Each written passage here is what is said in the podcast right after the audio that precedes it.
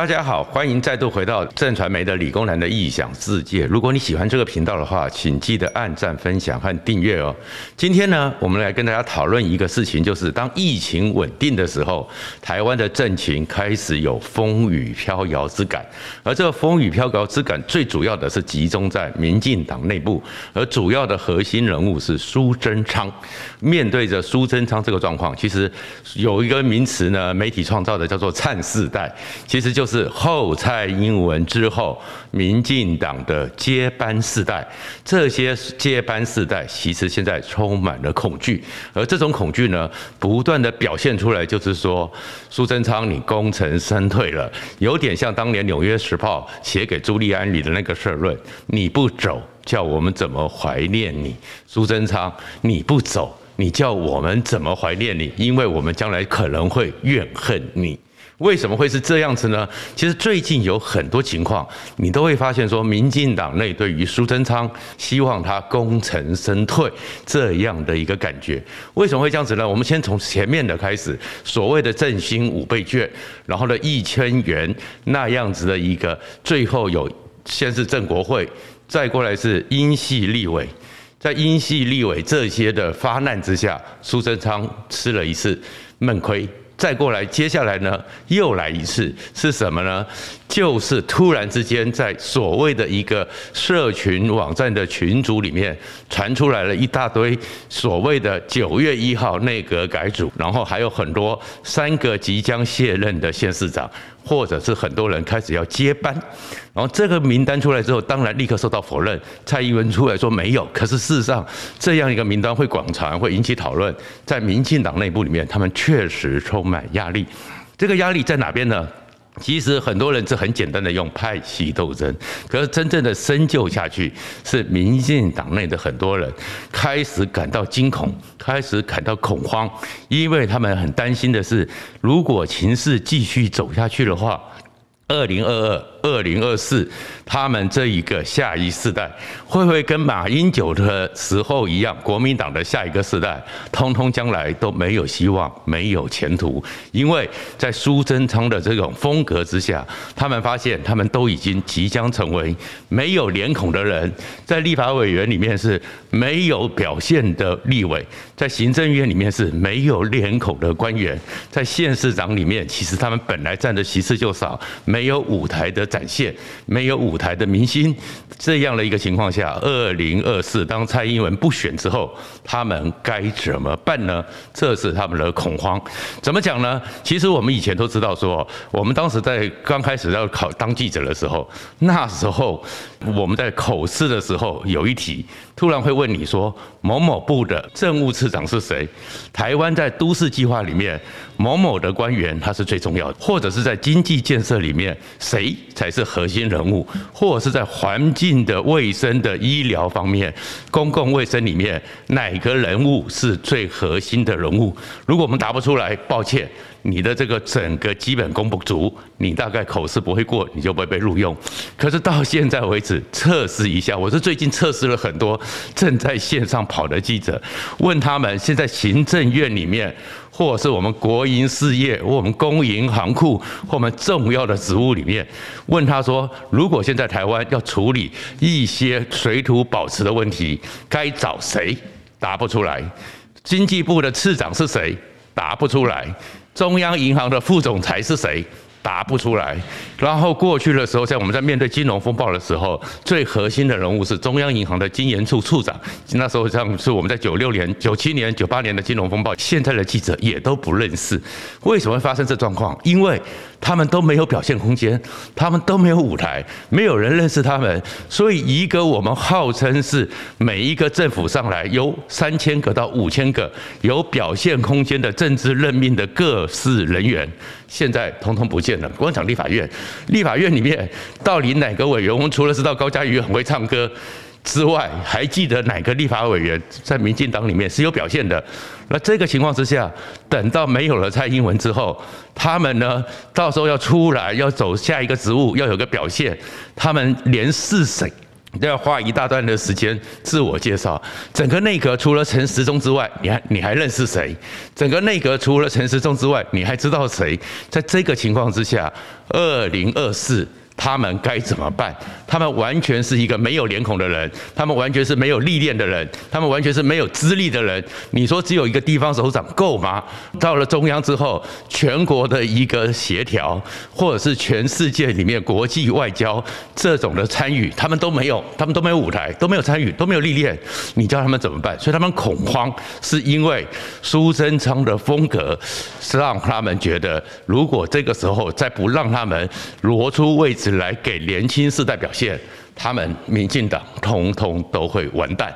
为什么会这状况呢？其实我们看到苏贞昌是很有名的，所谓的察察为民，什么事情都要管制的人。而且为了管制呢，苏贞昌呢也是非常善用他的秘书部队、小朋友部队进驻到各单位协助治理。可是，在这个情况之下，我就碰到很多部长，我有跟一些部长在吃饭的时候，手机拿在身边，随时苏贞昌又打电话，任何的小事都要问，都要查。所以，一个部长、一个政务官、一个公营行库的董事长，都没有人知道他是谁的时候，他们怎么办？将来如何让选民认识他？如何让选民觉得说，如果他来当家做主，他可以独当一面？那为什么会这状况？当然是跟苏贞昌风格有关。而说这苏贞昌风格呢，其实呢，造成现在很多政治人物的焦虑。焦虑在哪里？因为苏贞昌把我们整个政府又带回了一个叫反主现象。什么叫反主现象呢？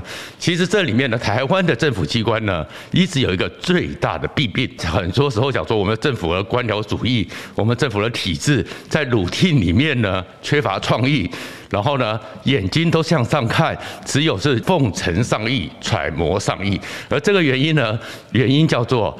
自卫式的封闭式治理和管理，什么叫自卫式？就是完全叫自我保护，完全怕出事。完全怕任何的状况，而这种自卫使，所以造成了封闭。所谓封闭，就是呢，一定会用自己信赖的人，一定用自己跟过的幕僚，不会向外扩财。国家这么大，结果是越来越小圈圈，越来越近亲繁殖。而近亲繁殖会有什么结果？我们最有名的就是埃及了。埃及，我们看埃及艳后跟他的弟弟结婚，整个埃及的王族到最后的时候，完完全全的很多的弊病，像图坦卡门小时候就已经脚不行。所以有两百多次改管战，造成很多弊病，所以最后埃及王朝这么盛大的王朝就崩溃了，因为后继无人。而民进党在苏贞昌这情况之下，很多年轻世代真的很担心后继无人。而这个反主呢，就是回到了蒋介石所建立的自卫式的。封闭式管理，封闭式政权。一九四九年，蒋介石来到台湾之后，其实蒋介石没有安全感，非常缺乏安全感。所以蒋介石当时的时候呢，在阳明山那边成立他的侍从室。蒋介石开始用的人，因为其他人不可相信嘛，有些人给我叛变，有些人不知道你会怎么样，有些人像吴国桢、像孙立人这些人，你们会被取而代之，完全的不信任。这个时候，蒋介石只做了一件事情，就是只有自己人最可靠，就自己养出来人最可靠。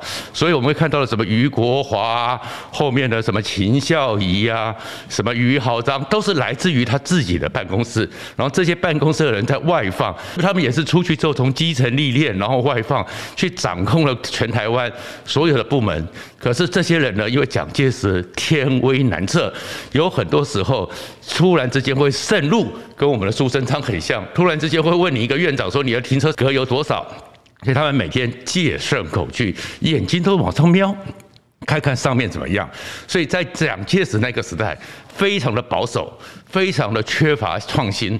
非常的整个是非常鲁定式的在那边运转，可是这个状况，台湾幸运的是，后面慢慢的是到了蒋经国和李登辉的时候，他们两个人充满了自信心，他们两个人有自信心，所以呢，能够慢慢的解决掉这个封闭式的传统，所以封闭式自卫式的传统，蒋经国因为有信心，所以蒋经国大量的启用了所谓的催台新、临洋港。李登辉，如果不是蒋经国，他们永远不会在这个封闭式的传统里面有所表现，让台湾人认识，让台湾人对他们的很多故事，而且他们也有弄他们的专长，有独立自主的空间，所以渐渐的培养出独当一面的能力。然后还不止如此，因为蒋经国充满自信，所以有孙运璇，有李国鼎，有赵耀东。孙运璇当时只是一个台电的总经理，在现在这个结构里面，怎么可能慢慢的承担大任？李国鼎呢，其实呢，个性比较豪迈。也比较不甩官场的规范，但是他可以成为科技交互。也因为李国鼎和孙运璇、蒋经国又信任，所以可以造成我们现在有这么一个台积电，让我们知道说台湾的护国神山。然后到了李登辉的时候，李登辉在蒋经国那任内，其实李登辉也承袭了很多蒋经国那种充满自信、开创、向前冲、信任、放手。李登辉当总统的时候，最有名的一件事情是什么？李登辉的行程。不会摆得这么满，李登辉的会议不会这么查查为民，甚至于在总统府每天当时的时候，十点的时候在总统府的天井还会放音乐，大家来弯摩、涂谋做运动，李登辉还会下去跟大家一起做运动。可是李登辉懂得放手，跟蒋经国一样懂得放手，所以李登辉呢，可以在当时我们的经贸刚刚起来，会有萧万长，会有江炳坤，会有鲁兆忠，这些大家都已经忘记的名字，可是他们都独当一面。就因为这些独当一面，所以让台湾的整个在发展的过程中有开创性。这些领袖人物让大家会认识，所以你看李登辉还有陈履安，还有钱复，还有郝柏村。李登辉也是大胆用人，让每个人都独当一面。是包含说到了后面还有胡志强，还有。马英九、这刘兆玄，这些人都曾经是我们台湾每个领域里面相当重要的领袖人物，让台湾在各方面都能够发达起来。就算到了陈水扁时代，陈水扁时代的时候，虽然陈水扁是台湾历史上。唯一少数的叫做少数总统，因为他是在萨卡都之下，是有三十九点三这样一个得票率而当上总统。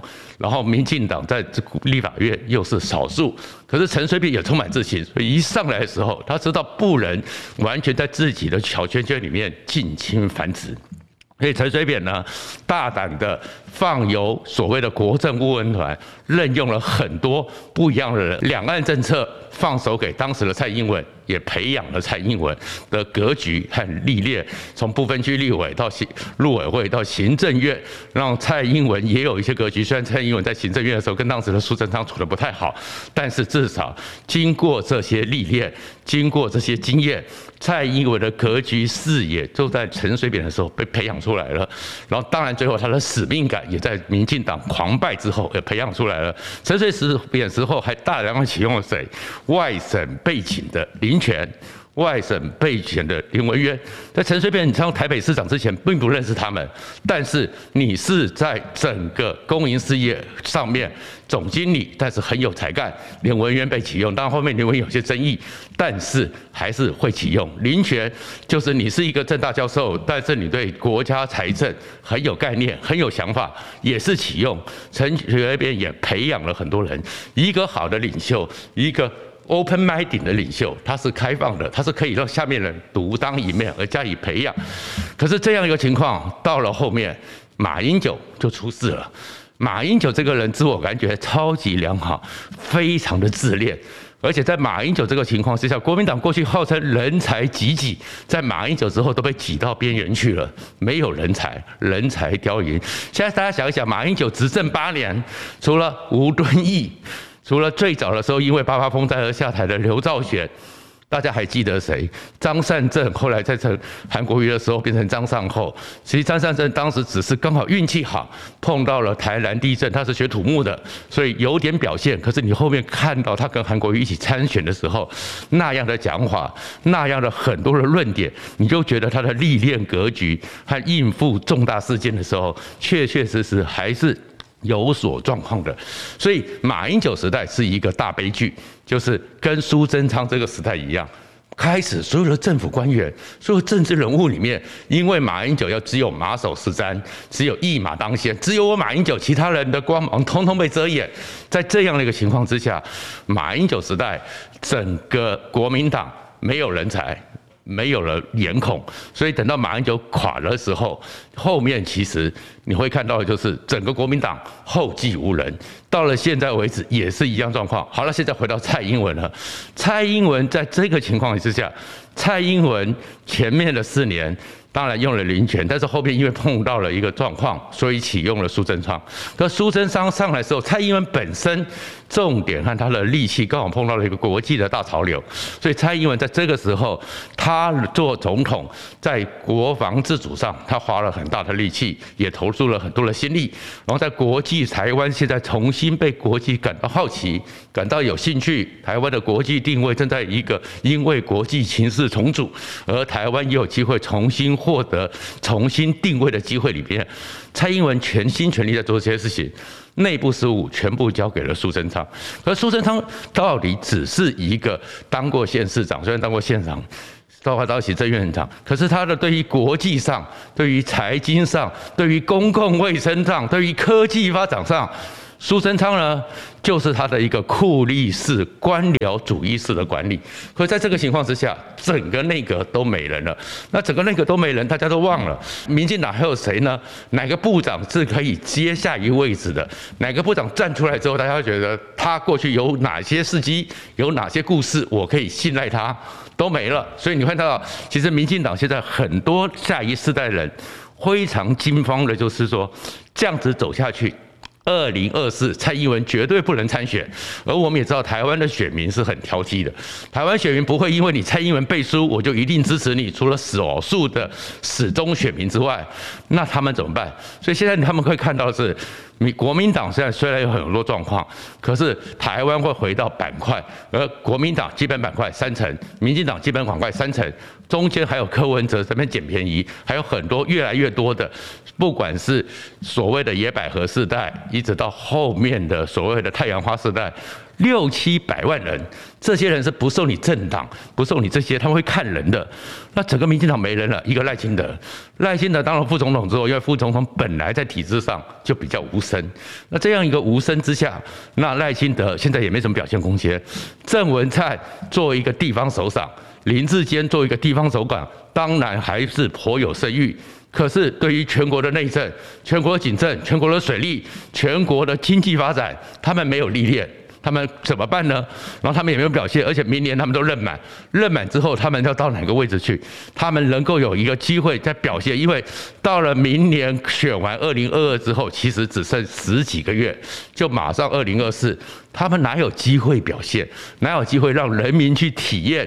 证明他们是有能力的，而林佳龙因为交通部长的事件，因为泰鲁格号的事件，现在虽然在努力，但是也没有舞台，所以整个民进党陷入了是马英九后期，所有人都没有脸孔，所有人都没有舞台，这才是苏贞昌这样一个风格，这样的一个行政院长没办法让下面人有所表现之下，你会看看到说为什么最近那么多的人开始针对苏贞昌，不是苏贞昌做的不好，不是苏贞昌过去没有贡献。对民进党的政权的维护没有贡献，而是因为他们太多人就开始觉得你不走。叫我怎么怀念你？而这样的一个你不走，叫我怎么怀念你？如果持续下去，真的到了一个人才济济，变成所有人才都被挤到边缘去的时候，我们就会看到国民党的现状，就是马英九这种一马当先、自卫式的封闭式治理所造成的后遗症。国民党其实长期的执政四十几年，我们从国民党的一个选民结构或国民党的支持结构，还有核心国民党来讲，国民党其。其实到目前为止，表态支持国民党的，他们的学经历还是比较偏高的。他们在国际历练上，在各行各业的精英里面，国民党占的比例还是相当的高的。可是你看，国民党越来越没人了。五湖十六国那些不分区立委，哪一个像话？哪一个有样子？然后再过来县市首长，虽然掌握这么多，这变成是国民党最大的荒谬。一九九七年的时候，全台湾就发现一件事情，那个跟其美国跟所有民主国家的铁律一样，如果美国五十州的大选在共和党超过了三十几州获得大胜。大家都知道政党要轮替了。如果那时候是民主党执政，如果民主党在共和党在执政的时候，民主党突然有三十几州获得大选，大家也都知道共和党要下台了。